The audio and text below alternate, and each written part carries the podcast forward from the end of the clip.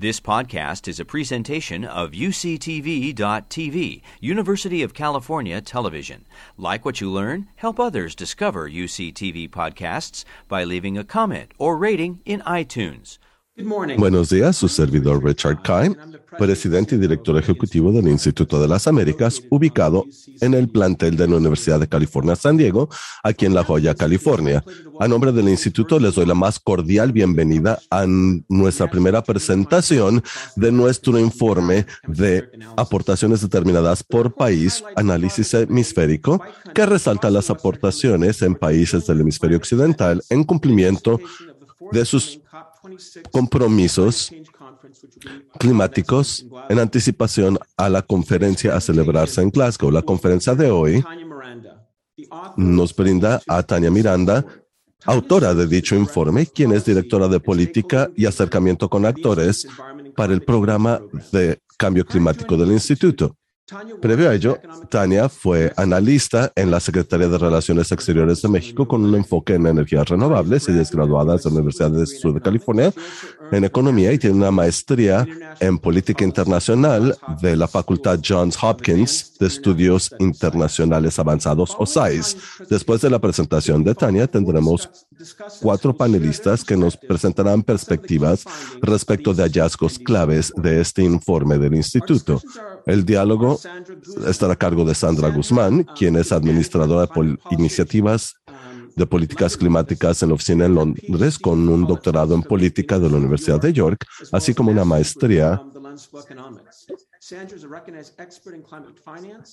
obtenida en Londres. Es experta en finanzas de Latinoamérica y fue directora general de la Dirección de Políticas de Cambio Climático en la Secretaría del Medio Ambiente.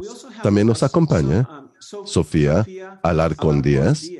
Sofía es directora de Finanzas Sustentables en las Américas de IHS Market en Nueva York, donde apoya la labor de la empresa en soluciones de GI, asesorando instituciones financieras y corporativas respecto a cómo gestionar sus riesgos climáticos. Previo a sumarse a IHS Market,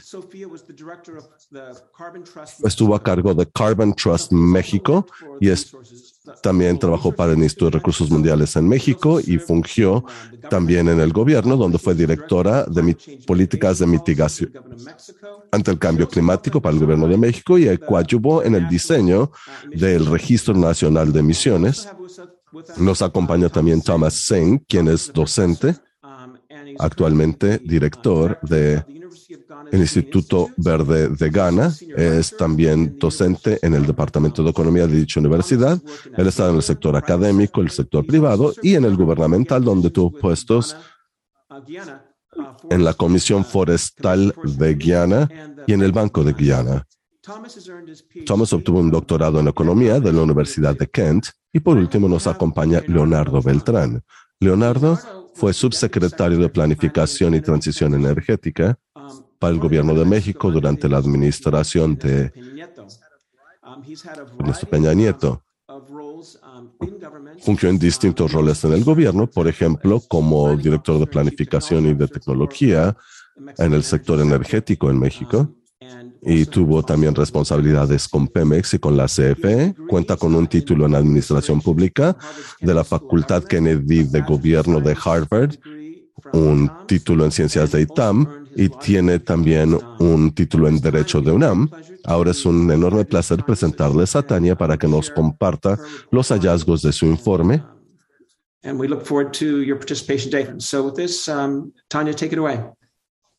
Gracias, Richard. Gracias a todos quienes nos acompañan el día de hoy. Agradezco, por supuesto, a nuestros increíbles panelistas. Es un verdadero honor el poder compartir este espacio con ustedes, para ser franca. Es un placer presentar el informe que publicará el Instituto de las Américas el día de hoy, titulado Aportaciones determinadas por país en las Américas, un análisis comparativo hemisférico. Y parte de ello es que estamos a tres semanas de la Conferencia de Naciones Unidas sobre Cambio Climático, o COP26, pero también han transcurrido seis años desde la suscripción del Convenio de París, con el artículo cuarto, los países deben revisar y elevar la ambición de sus compromisos ambientales, conocidos como aportaciones determinadas por país, y en ese sentido nos pareció que sería necesario como sociedad civil actualizar también estos compromisos en un esfuerzo para entender las tendencias regionales, así como retos y oportunidades en lo sucesivo, a fin de contribuir al debate climático. Con eso en mente, el instituto se comprometió con esta evaluación de distintos componentes relacionados con esas aportaciones determinadas por país en las Américas.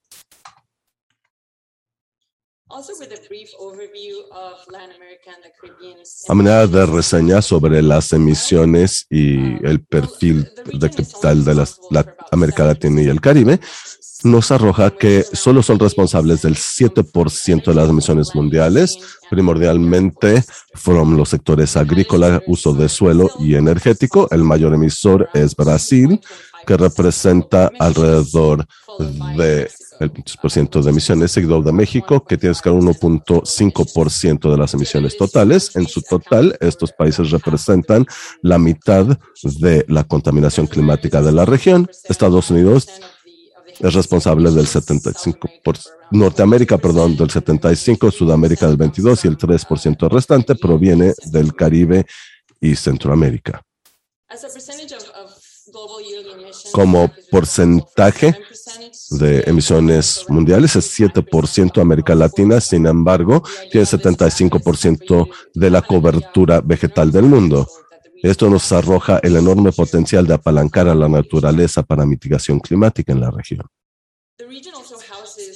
En la región también tenemos a casi la mitad de todas, todas las selvas tropicales. En Brasil, por supuesto, representa la mitad de las selvas tropicales en todo el mundo. La capacidad de secuestración de carbono en América Latina también es muy importante. Brasil y México son, están en el segundo y cuarto lugar respectivamente en materia de distribución de manglares. Sabemos que alrededor del 50% de los ecosistemas oceánicos y terrestres remueven alrededor del 50% de las emisiones anuales de dióxido de carbono antropogénico. Sin embargo, en América Latina, el carbono azul y los bosques están degradando a altas tasas. Este año pronunciamos que la Amazonia se ha convertido en emisor importante de carbono y 20% de la extensión de manglares a América Latina se ha perdido. Antes de entrar en nuestro el análisis de aportaciones por país, me gustaría mencionar algunos de los retos y oportunidades clave que identificamos en Latinoamérica y el Caribe y que se comentan en el informe porque son clave para determinar las emisiones futuras de la región. Y el primer reto que abordamos en el informe es un aumento en la demanda eléctrica sumado a una disminución en la capacidad de hidrogeneración o generación hidroeléctrica, representa el 50% de la producción ah, renovable en Uruguay y 70% en países como Brasil y Colombia y 100% en países como Paraguay y Costa Rica. Sin embargo, el cambio climático está poniendo en peligro la disponibilidad y fiabilidad futura de este recurso nacional. Al cambiar los patrones de precipitaciones y elevarse temperaturas, su efecto será mucho peor en el extremo sur de Sudamérica, así como en Centroamérica y México. Y esto nos indica el riesgo y vulnerabilidad de el suministro de energía limpia en la región de continuar esta tendencia. El segundo reto es la dependencia en muchos de estos países de combustibles fósiles y los riesgos de transición que esto representa. Por supuesto, es un tema muy complejo y lamentablemente no tengo demasiado tiempo para abordarlo, pero cabe mencionar que algunos de estos países enfrentarán riesgos fiscales a corto plazo si siguen dependiendo enormemente de extracción de petróleo y gas. Por otra parte, para continuar con estos proyectos de petróleo y gas en estos países, pondrá la trayectoria en peligro y también los compromisos climáticos bajo el Acuerdo de París. El tercer y último reto que abordamos en el informe es la brecha de financiamiento climático. El financiamiento climático que aporta el sector privado y los países desarrollados al mundo en vías de desarrollo representa menos de de mil millones de dólares de los 100 mil millones comprometidos. Por ejemplo, los costos de implementación en México, para darles una idea, y los recursos asignados para acción climática significan que tiene una brecha de financiamiento general en la acción climática de alrededor de 6 mil millones de dólares anuales para la implementación de sus compromisos incondicionales y acciones relacionadas con mitigación, sin incluir las acciones de adaptación siquiera. Y esto nos indica la necesidad esencial en países en América Latina y el Caribe de, uno, comprometer más fondos propios y de encontrar recursos externos para poder lograr las metas declaradas en materia climática. También mencionamos brevemente en el informe lo que está ocurriendo en Estados Unidos y Canadá en materia de financiamiento climático, siendo los dos países más desarrollados en el hemisferio. Ambos gobiernos han hecho nuevos compromisos en asistencia extranjera directa para acciones climáticas en países en vías de desarrollo, pero no se acerca por mucho a cubrir las necesidades de América Latina y el Caribe. Por ejemplo, Estados Unidos para 2022 designó solo 133 millones de dólares para países en América Latina. Y por hay motivos estratégicos argumentamos para acercarse más con estos países por intereses internos en Estados Unidos. Por ejemplo, Estados Unidos importa más del 80% de sus alimentos y 85% de sus verduras de América Latina. Esto significa que la resiliencia de los sistemas agrícolas en la región son sumamente importantes para el futuro de la seguridad alimentaria en Estados Unidos.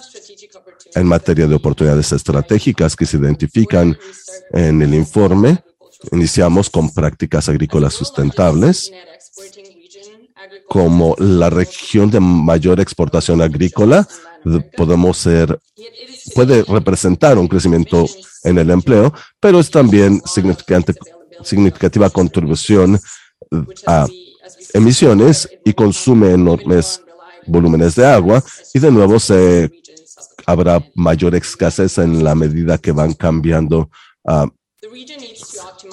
las precipitaciones aumenta la demanda en la región. Necesitamos tener sustentabilidad de los sistemas agrícolas para mitigar los impactos en el sector y a la vez necesita adaptarse para un clima cada vez más árido y menos húmedo. La otra oportunidad que se aborda es el, los, son los sistemas energéticos renovables. La particular situación en América, Latina quiere decir que pueden aprovechar al máximo inversiones verdes y el boom en nuevos mecanismos de financiamiento climático en función de sumideros de carbono y la capacidad geotérmica, solar y eólica en estos países, además de que las emisiones crecerán en la región en la medida que ésta continúe creciendo. Y la tercera oportunidad que abordamos son soluciones basadas en la naturaleza. Un importante hallazgo de nuestro tablero de puntuación es que países en América Latina, sin incluir el Caribe, tienen un capital natural como porcentaje del total mundial que excede por mucho su porcentaje anual de emisiones. como una de las reuniones de mayor megadiversidad, exige invertir en proyectos y soluciones basadas en, la naturaleza en la región, ya que nos brinda amplia oportunidad de tener estrategias de mitigación costo eficaces y conservar a la vez el gran volumen de biomasa en la región. Aquí indico los 16 países que se incluyen en nuestro informe, representan el 90% de la población de las Américas y el 98% del PIB de las Américas. Este es un ejemplo de los perfiles que creamos por país. No sé si puedan ver mi mouse, pero tenemos algunas estadísticas clave en la parte superior. Por ejemplo, PIB total, así como PIB per cápita. Y una gráfica fácil de entender respecto de porcentaje de emisiones globales versus porcentaje de cobertura vegetal global. Y también hablamos de el lugar que ocupa el país en materia de emisiones totales de GEIs, así como emisiones per cápita. Del lado izquierdo tenemos un breve comparativo las, las metas de reducción de GEIs desde su primera presentación o compromiso a la versión más actual de estas. Y el tercer recuadro habla de objetivos en materia de adaptación y acciones en materia de adaptación.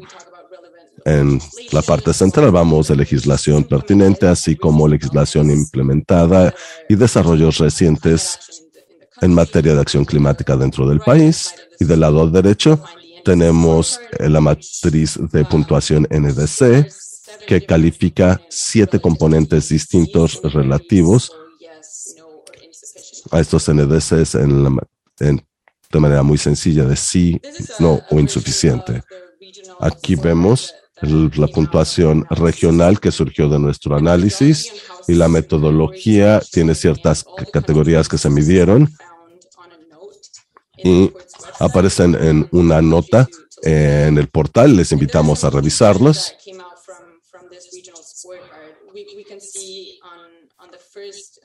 Y como pueden ver en el primer componente, todas menos tres países del Caribe han presentado um, sus aportaciones determinadas por país o NDCs.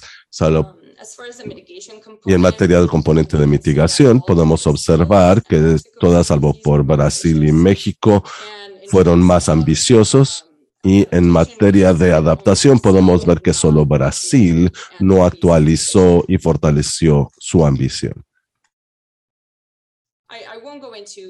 Y no voy a entrar en cada uno de estos países en detalle, pero esto es lo que vimos en materia de liderazgo climático en la región. Y todos estos países presentaron sus oportunidades determinadas a nivel nacional o por país.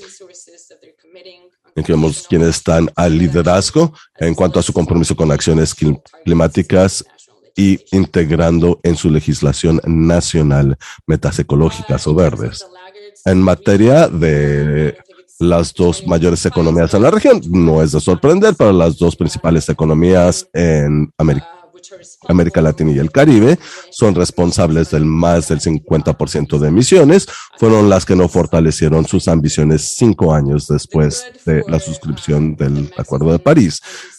La buena noticia en materia de las aportaciones determinadas a nivel nacional o por país es que el sector eh, eh, establece estrategias transversales de estas soluciones basadas en la naturaleza. Lo positivo en Brasil es que 25% de la erogación en materia de recuperación ante COVID-19 incluye medidas ecológicas o verdes.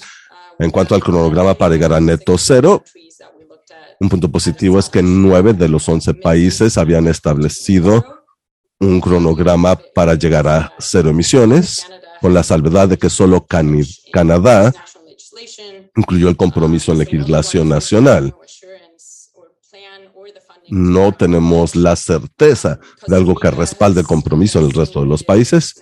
Costa Rica, por, otra parte, es, lo incluye en su plan nacional y está logrando avances importantes en este sentido. Y Chile actualmente está considerando integrar este compromiso en ley.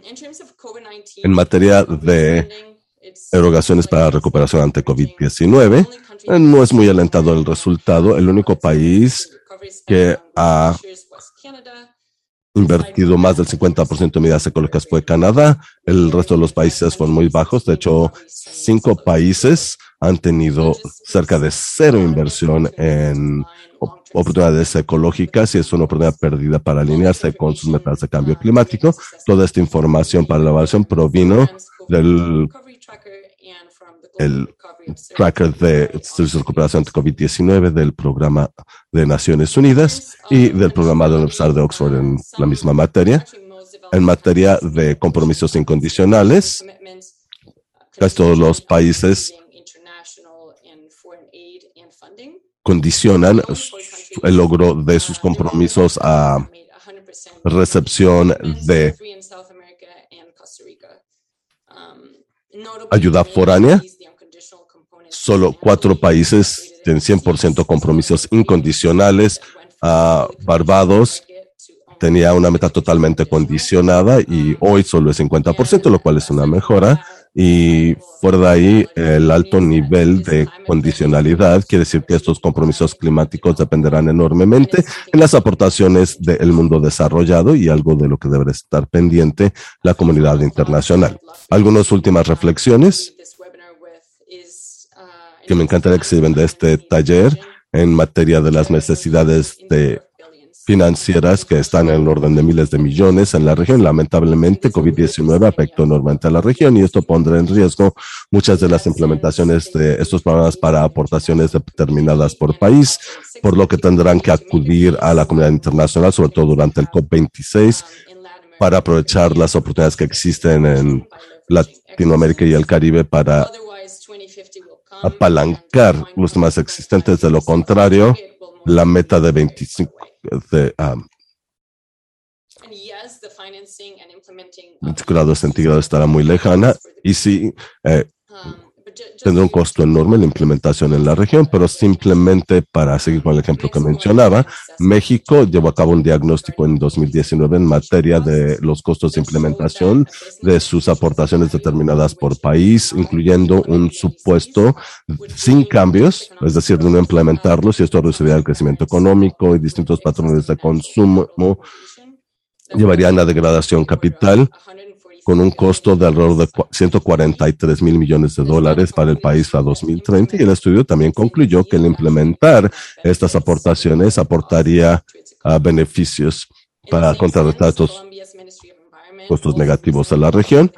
Colombia también acaba de publicar información que señala el hecho que sin invertir enormemente en adaptación hoy, Colombia tendría un costo de hasta 4 mil millones de dólares al año.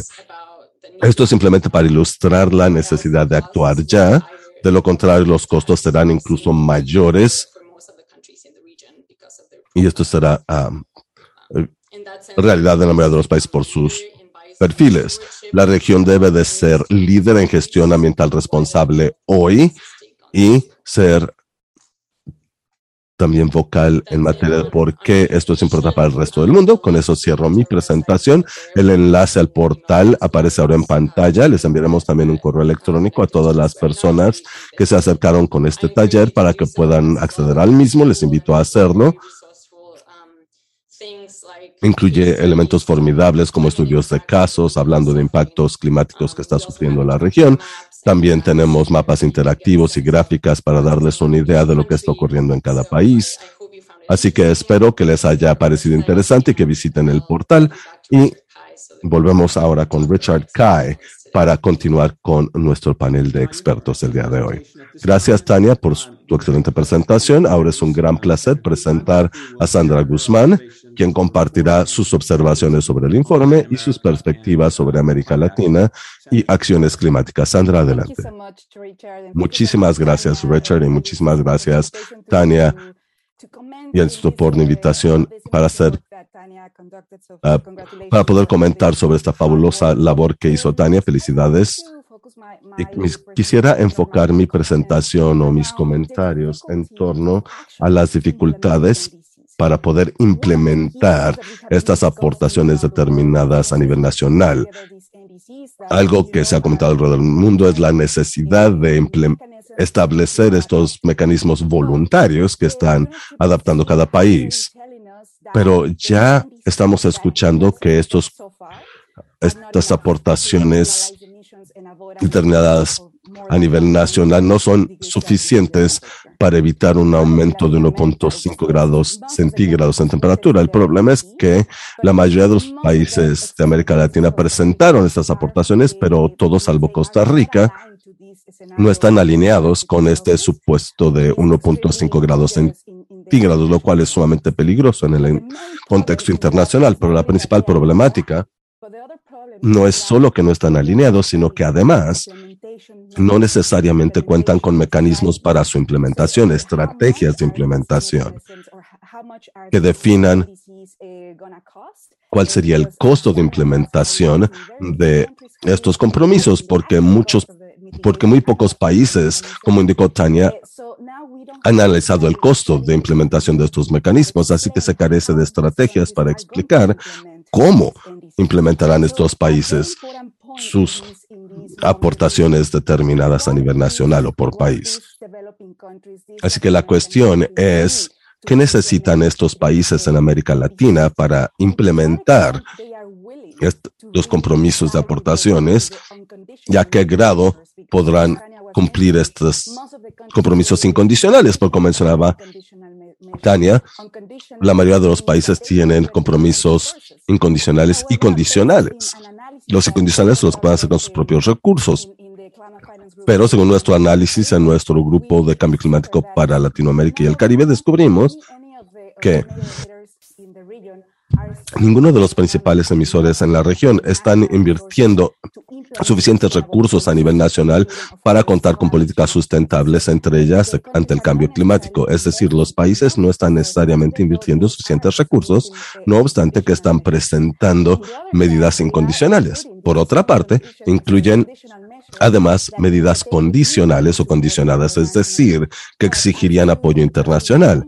Pero como usted mencionaba, el problema clave es que el apoyo internacional, los fondos internacionales serán insuficientes para lograr o establecer todos los mecanismos que incluyen en sus aportaciones determinadas a nivel nacional y las inversiones en América Latina también están muy desequilibradas en cuanto a su asignación. Es interesante ver que los dos países que reciben la mayoría de los fondos climáticos en América Latina son México y Brasil. Y Tania nos compartía que México y Brasil son los más rezagados, es decir, que no están fortaleciendo la ambición de sus medidas o sus contribuciones. Sin embargo, siguen recibiendo muchos flujos de fondos climáticos. Será interesante analizarlo no solo en los próximos años, sino también ver cuál será el efecto de esta falta de ambición en cuanto a su recepción o no recepción de suficientes inversiones para implementar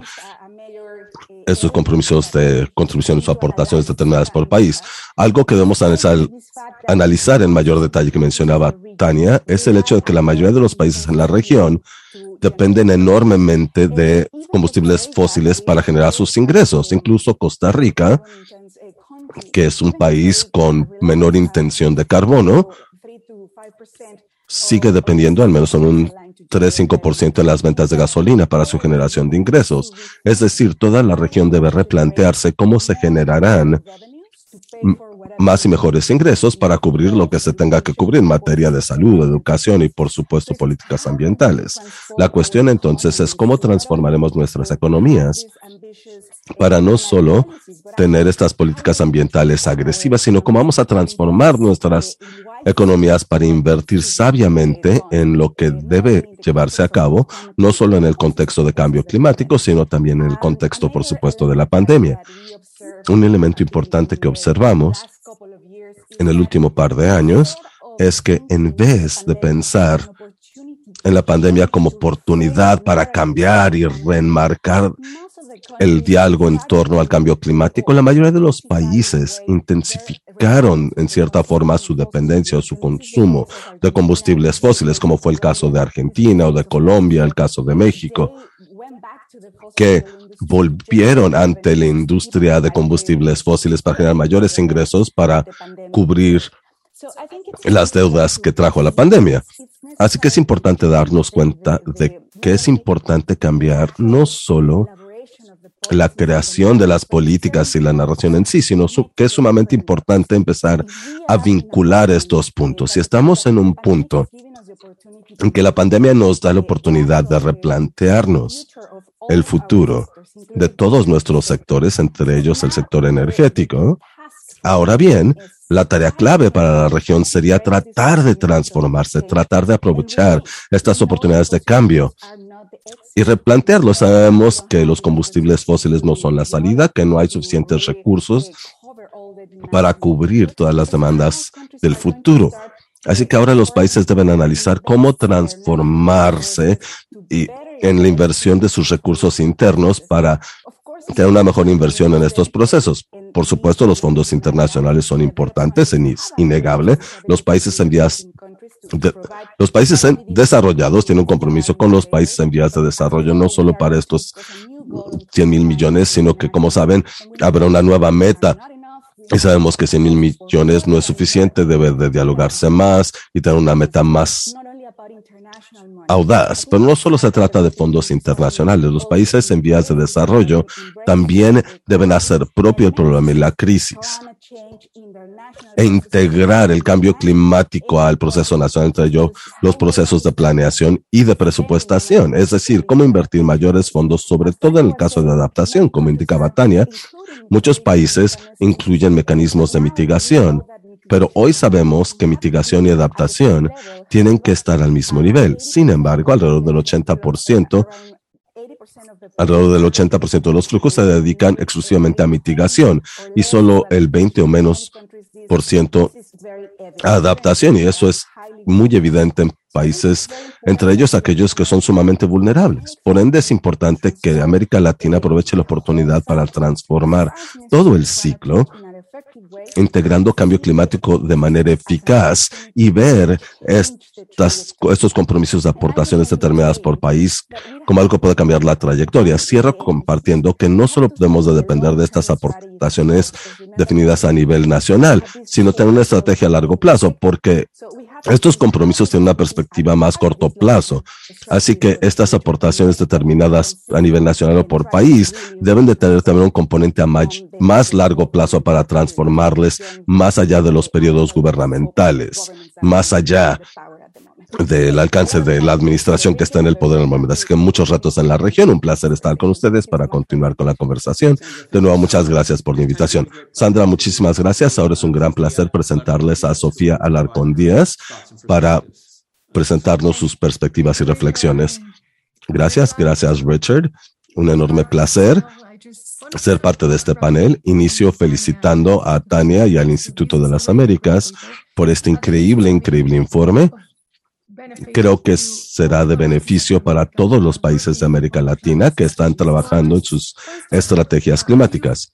Iniciaré con un par de puntos que ya mencionó Tania en torno a este documento. Bien, una de las cosas que me agradó del informe es que menciona adaptación. Por lo general se habla mucho de mitigación y de toneladas reducidas de equivalente de dióxido de carbono, pero adaptación es un gran reto en América Latina y sobre todo en el Caribe. Dependemos enormemente del financiamiento climático para lograrlo. Sin embargo, hemos visto que al menos el 90% de los recursos que se utilizan en financiamiento son solo para mitigación. Esa parte de la ecuación debe de cambiar en algún momento porque el cambio climático ya está aquí, así que hay que adaptarse lo antes posible. Algo que usted mencionó en su presentación, Tania, que verdaderamente me pareció sorprendente. Bueno, no sorprendente, pero que es importante tomar en cuenta, es que América Latina y el Caribe es la región la mayor región netamente exportadora de alimentos. Así que para seguridad alimentaria necesitamos abordar los retos de adaptación que enfrentará América Latina y el Caribe. También me agradó que menciona los retos, así como las oportunidades en todos los sectores. No solo se trata del sector transporte. Sabemos que en nuestros países la principal fuente de emisiones de gases de efecto invernadero es el sector transporte, pero no es el único. Tenemos uso de suelo, producción agrícola, industria y por supuesto la generación eléctrica. Así que se habla de todos estos sectores y eso hace que el informe sea más exhaustivo. Me entristece escuchar que Brasil y México, que han sido países líderes en materia del cambio climático, son los que están rezagados. Espero que cambien en algún momento y espero, porque el sector privado, inversionistas, están presionando para, para ello, así que esto tendrá que cambiar en algún momento. Me encantó ver que Colombia, Costa Rica y República Dominicana, Barbados y Chile son ambiciosos, pero necesitamos más. Y tengo un par de comentarios respecto de los instrumentos de cobertura de precios. Estos países de América Latina están trabajando en estrategias climáticas, pero necesitamos estructuras de precio de carbono. De lo contrario, se queda en buenas intenciones en papel. Pero hay distintos retos en materia de instrumentos para precio de carbono en la región. Antes que nada, necesitamos tener la voluntad política para contar con estos instrumentos de precios de carbono a través de un sistema de intercambio o incluso un impuesto al carbono. Entonces, como Colombia, México y Argentina están ya diseñando sus sistemas de intercambio de carbono que estarán operando en cuestión de uno o dos días no los permanentes, pero los proyectos pilotos. Y necesitamos que estos instrumentos de carbono existan en dos niveles, con la voluntad política y el aspecto técnico. En cuanto a voluntad política, por supuesto, tenemos que tener a los secretarios y subsecretarios hablando de estos instrumentos de precio de carbono, pero necesitamos pero abordar los retos técnicos, necesitamos colaborar con el sector privado, necesitamos identificar qué tipo de compensaciones serán parte de estas resoluciones. Así que hay muchas decisiones técnicas que tendrán que tomarse en cada país y para que esto ocurra necesitan fortalecer sus capacidades. ¿Y cómo lo logramos? Bueno, tenemos el Acuerdo de París, tenemos el marco normativo internacional para coadyuvar en este sentido. Debe de llevarse a cabo transferencia tecnológica, incluso fortalecimiento de capacidades entre países desarrollados y países en vías de desarrollo, por supuesto. Y debemos diseñar cómo se volverán realidad en materia de intensidad de carbono, los objetivos incluyendo los sectores de petróleo y gas, porque dependemos enormemente, como decía Tania, de estos dos sectores para generar ingresos.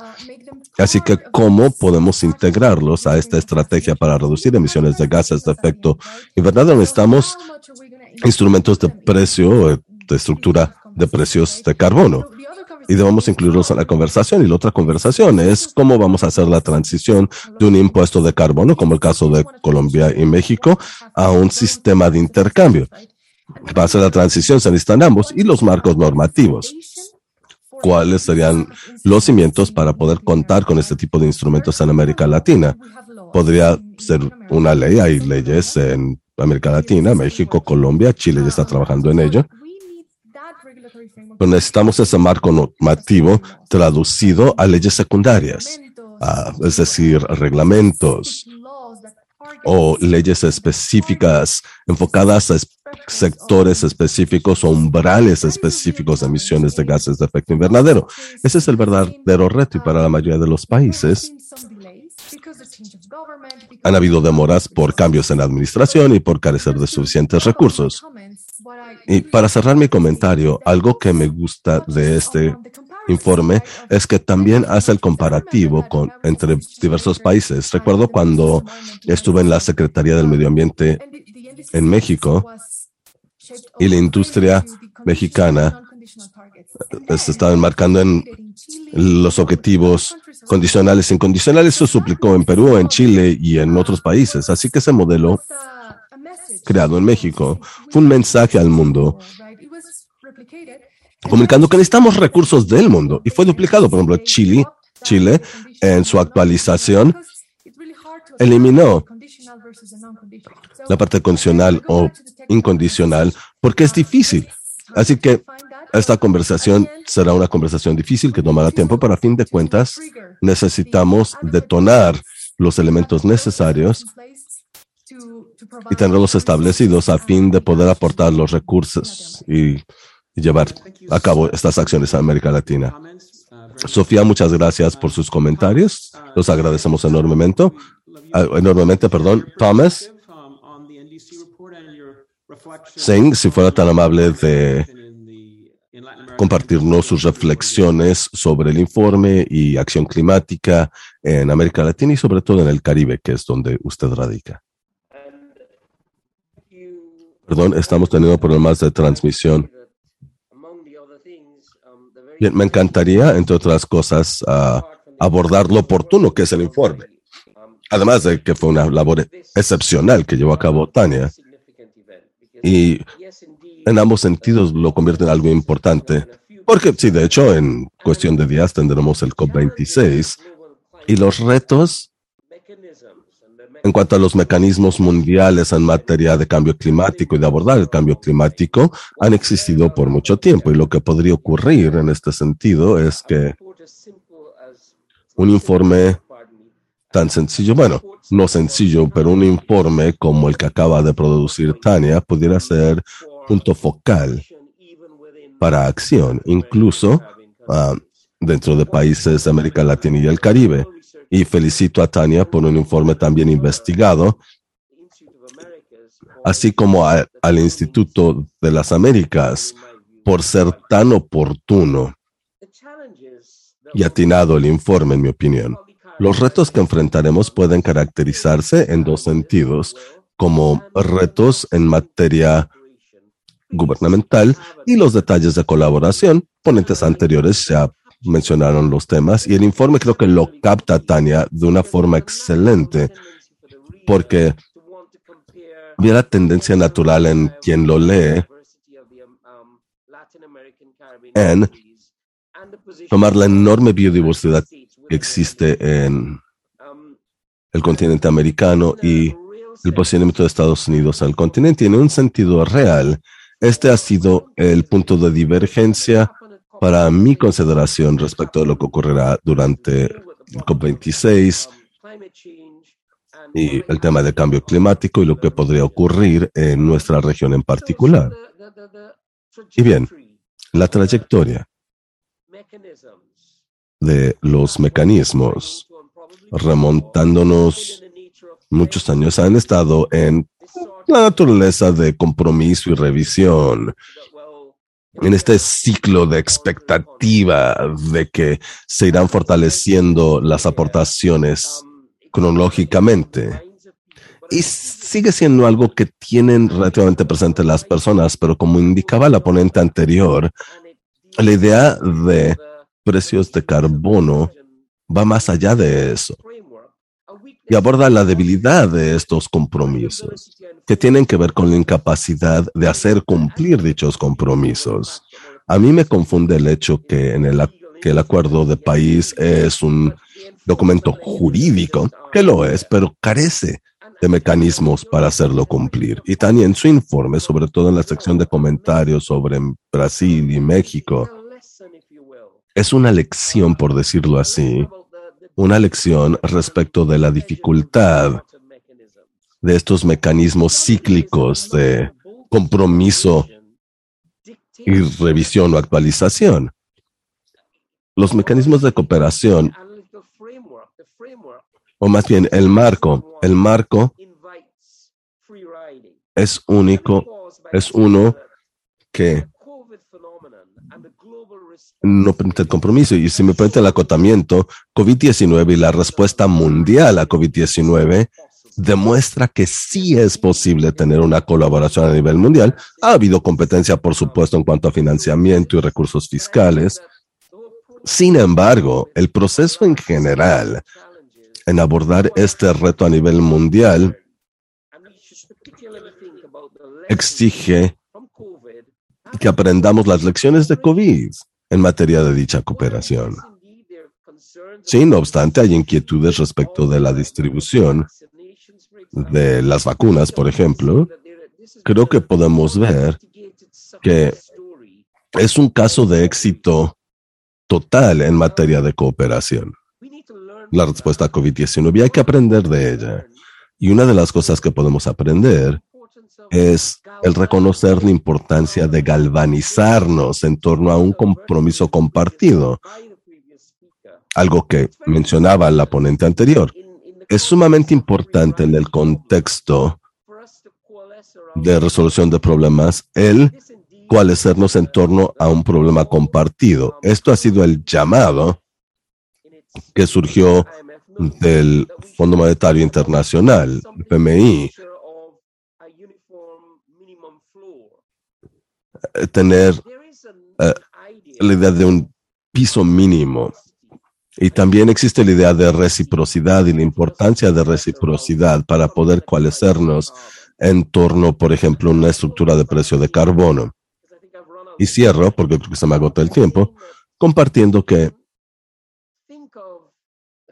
podemos considerar esta estructura de precios de carbono como algo que nos presenta una oportunidad para llegar a este piso mínimo, a este precio consensuado, que llevará un compromiso consensuado que podrá irse fortaleciendo si lo abordamos con este sentido de reciprocidad de yo lo haré si usted lo hace.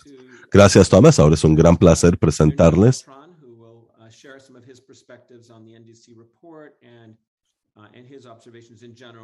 a Leonardo Beltrán, que nos hablará de sus reflexiones sobre el informe y también sobre la postura en Latinoamérica en materia de acción climática.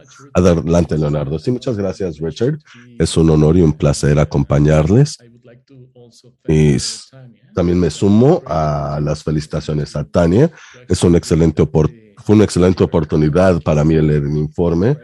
Me pareció un punto de vista muy oportuno, muy actual respecto de lo que pueden hacer varios países en América Latina para continuar en este camino hacia neto cero.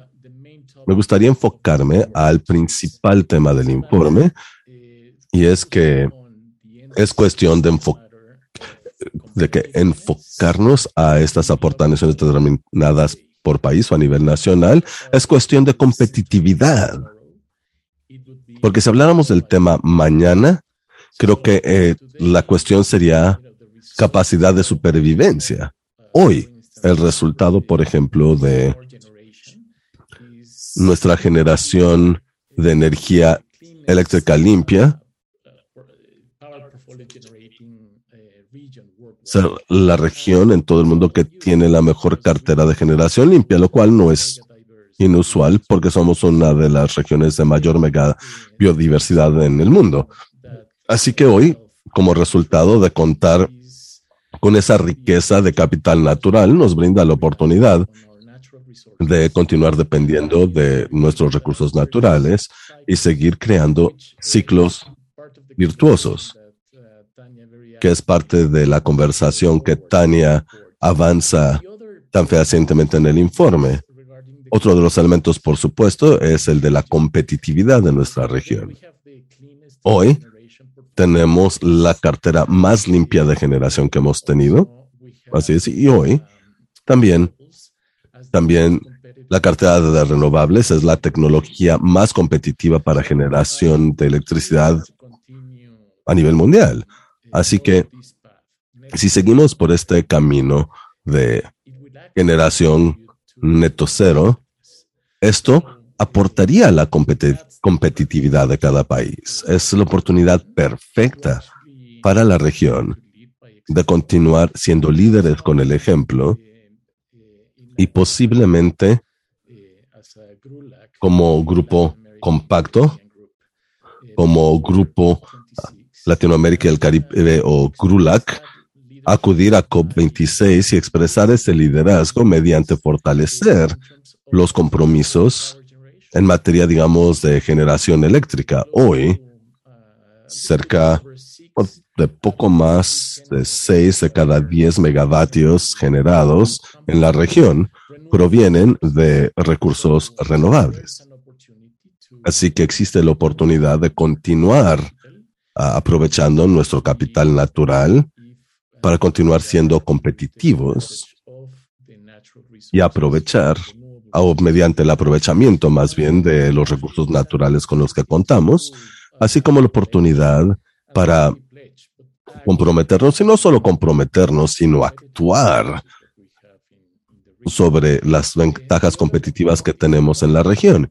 Y el otro componente no solo se trata de la riqueza de recursos con la que contamos, sino también la experiencia que tenemos en materia de nuestro entorno normativo. La región, de hecho, fue pionera en alternativas de generación eléctrica a largo plazo. Como resultado de ello, hemos observado distintas ah, subastas competitivas que han ocurrido en toda la región, iniciando desde Estados Unidos hasta la punta de Argentina. Brasil, de hecho, desarrolló más de 2025 uh, subastas uh, de generación en los últimos 20 años y en cada una de ellas lo que hemos visto son precios récord. Es decir, los precios más bajos y más competitivos, no solo en la región, sino a nivel mundial. Es decir, América Latina ha demostrado que podemos seguir esta vía de aprendizaje en generación eléctrica y generación renovable y poder establecer precios a nivel mundial. Así que no solo contamos con los recursos, sino que además contamos con la experiencia y con el modelo que puede ayudarnos a fortalecer esas ambiciones y convertirnos en una potencia en energía renovable, definitivamente, pero también en materia de procesos normativos para desarrollar y producir a precios competitivos a nivel mundial. Así que en ese sentido, de nuevo, hoy no se trata de una conversación esotérica, es cuestión de competitividad. Y si queremos reconstruir mejor tras la pandemia de COVID-19, la oportunidad perfecta para América Latina es aliarnos con nuestro capital natural y seguir fomentando estas uh, subastas uh, a largo plazo en generación eléctrica, por ejemplo, para seguir siendo entornos atractivos para que se instalen inversiones en la región y para que prosperen esas inversiones y que esas inversiones se conviertan en la plataforma para que las distintas regiones se replanteen y cambien de una producción de hidrocarburos a generación ecológica. Es decir, cambiarlo de barriles a vatios. Ese es el camino a neto cero. Así que de nuevo, gracias Tania por tan oportuno y excelente informe y gracias a Rich por la oportunidad de dirigir estas palabras. Muy bien, ahora invito a todos y todas las panelistas a, encender sus cámaras. Tenemos unos minutos para preguntas y respuestas. Yo voy a iniciar con algunas de ellas y trataré de integrar las preguntas que nos ha hecho llegar el público virtual. Me gustaría iniciar con Sofía. Sofía, usted nos habló de mecanismos de mercado. Dos terceras partes de los suscriptores del Acuerdo de París han incluido mecanismos de mercado como parte de sus aportaciones determinadas a nivel nacional, pero también habló de la capacidad técnica de la voluntad en América Latina para ello. ¿Nos podría hablar acerca de algunos de los y las líderes en América Latina que están implementando con éxito estos mecanismos de mercado para poder cumplir con sus aportaciones determinadas a nivel nacional y algunos de los obstáculos también. Usted mencionaba que los fondos verdes los han recibido primordialmente México y Brasil y que están, por otra parte, rezagados en sus ambiciones. Sofía, ¿qué reflexiones nos puede compartir en este sentido? Bien, por supuesto, con gusto. En materia de liderazgo, en la implementación de este tipo de instrumentos Ah, de mercado. Tenemos a Chile y a Colombia y Argentina hasta cierto grado y también México. Estos son los países que están trabajando arduamente en, y comenzaron a diseñar instrumentos de precio de carbono hace varios años. Y eh, lo están estructurando en distintas formas, pero algo que me gusta, por ejemplo, y vinculándolo al artículo sexto, porque a fin de cuentas tenemos el marco normativo internacional, el Acuerdo de París, algo que deben analizar los países debe ser cómo crear alianzas, cómo crear cooperación regional. Perú, por ejemplo, ha sido muy vocal sobre el tema. Recientemente suscribieron un convenio con Suiza para comenzar a trabajar en un proyecto piloto en materia del artículo sexto y es otra forma de trabajar en estos mercados y no es necesariamente un impuesto al carbono, pero es una forma de voltear la mirada al futuro respecto de qué forma tendrían estos instrumentos y en este caso es compensación de emisiones en países de desarrollo como en Perú, que está analizando Suiza, para lograr su meta de cero emisiones o sus estrategias climáticas. El artículo sexto, por otra parte, también brinda cierta flexibilidad, que es también importante cuando hablamos de instrumentos de precio de carbono, el artículo sexto habla de mecanismos de mercado y ajenos al mercado. En materia de mecanismos de mercado son primordialmente impuestos al carbono, programas de compensación de emisiones, pero también hay mecanismos ajenos al mercado, por ejemplo, en el tema de transferencia de tecnología, fortalecimiento de capacidades, que es también necesario para desplegar el uso de créditos de carbono o para el diseño y desarrollo de instrumentos de precio de carbono en América Latina. Así que a fin de cuentas, países como México y Brasil podrían depender de este tipo de mecanismos para seguir trabajando y seguir diseñando sus propios instrumentos de precio de carbono. Tal vez les llamen compensaciones o ETCs o ah, normas de compensación comercial o como les quieran denominar, pero son medidas de mitigación. cambiaría como les por ejemplo, el caso de Brasil, pudieran ver, por ejemplo, transferencia de fondos en materia de uso de suelos en vez de compensación o tal vez algún otro tipo de instrumento, como es el caso de ETS u otros. Sofía, tengo una pregunta para usted. Por su formación en financiamiento climático y algunos de sus comentarios, respecto de los retos que están enfrentando algunos de los países en materia de sus compromisos económicos y alinearlos con estrategias de resiliencia ante el cambio climático y la dependencia de algunos países en América Latina de las industrias de extracción para cubrir sus obligaciones públicas. No sé si nos podría platicar un poco acerca de las oportunidades que existen para acción climática en países como México, como Brasil, como Ecuador, que continúan dependiendo de las industrias de la extracción para cubrir su presupuesto público. Y por otra parte, me encantaría que respondiera una pregunta que, recibimos de Patrick de New Statements, una publicación en Reino Unido, de donde viene usted, preguntando qué puede hacer Reino Unido para ayudar a apoyar en la descarbonización en América Latina durante el COP, ya que Reino Unido será el anfitrión de COP26? Creo que es una buena pregunta. Sandra, adelante. Ah, bien, antes que debo clarificar que eh, soy mexicana. Estoy radicando en Reino Unido, pero soy mexicana.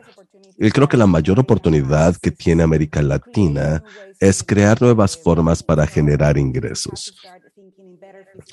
Necesitamos pensar en mejores políticas fiscales, lo cual está relacionado con industrias totalmente nuevas. Por ejemplo, Leonardo hablaba de la increíble oportunidad que tiene la región para, por ejemplo, desarrollar industrias nacionales relacionadas con recursos renovables en materia tecnológica, capacidad.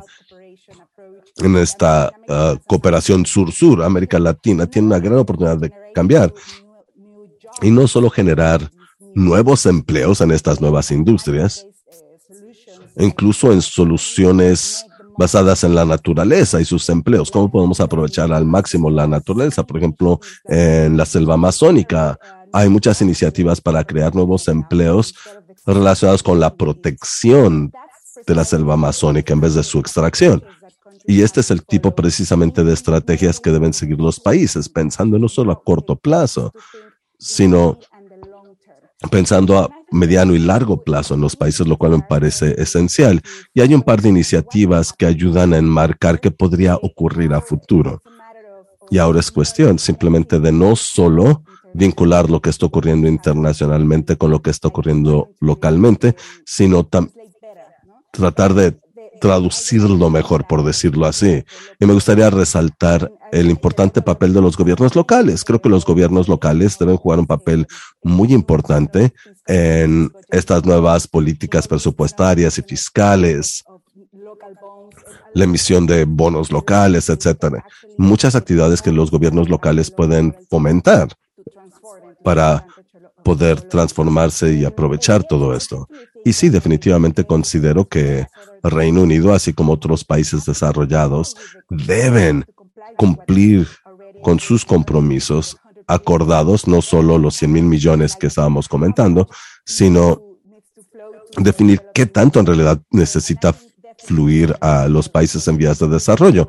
Y estos recursos internacionales son importantes y Reino Unido tiene convenios importantes con Colombia, con México, con Perú, con Argentina. Así que ahora es cuestión de cómo lograr que sea más eficaz esta colaboración internacional. Y no solo es cuestión de mayores fondos, sino cómo mejorar la asignación de estos fondos. ¿A qué se están dedicando? ¿Están llegando a las comunidades locales? ¿Están llegando a donde se necesita? ¿O simplemente está flotando por ahí sin lograr los impactos necesariamente que queremos ver? Esta cooperación internacional tiene una gran oportunidad para transformar lo que está ocurriendo y creo que el COP será un punto muy interesante en el que espero tengamos un aguas para seguir transformando las relaciones entre nuestros países, porque hoy no es cuestión de países desarrollados versus en vías de desarrollo. Hoy sabemos que si no colabora, no colaboramos, es cuestión de supervivencia de la humanidad, así que no es cuestión de quién está en contra de quién y espero que el COP represente una gran oportunidad para reinvertir esta cooperación en años futuros. Gracias. Bien, no me resta más que agradecer a nuestras panelistas Sandra, Sofía, Tomás, Leonardo. Agradezco también en particular a Tania Miranda por su excelente informe sobre las aportaciones determinadas a nivel nacional o por país. Y gracias a todos y todas ustedes por participar en nombre del Instituto de las Américas. Y les invitamos a acompañarnos en eventos futuros del Instituto de las Américas. De nuevo, muchas gracias y que tengan un excelente día. You've been listening to a podcast by University of California Television. For more information about this program or UCTV, visit us online at uctv.tv.